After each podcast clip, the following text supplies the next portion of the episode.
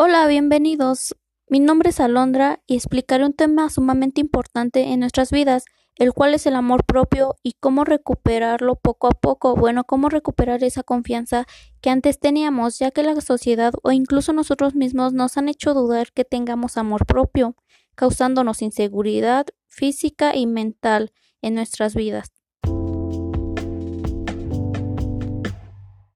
Como primer paso, debemos saber qué es el amor propio. Para ello les explicaré. El amor propio se basa en el reflejo y los sentimientos que tenemos por nosotros mismos, hacia nuestro físico, personalidad, carácter, actitudes y comportamientos. Cuando los individuos reconocemos el amor propio, es porque se ha alcanzado un equilibrio entre un estado anímico y nuestro autoestima. Como segunda parte, ¿cómo localizar una persona o cómo saber si nos hace falta amor propio? Bueno, la falta de amor propio se evidencia en gran medida cuando alguien tiene fuertes sentimientos de inseguridad, soledad, miedo, enojo, culpa, y debido a eso se convierten en personas que no saben poner límites, permitiendo el maltrato emocional y hasta físico de ellos mismos o de terceras personas.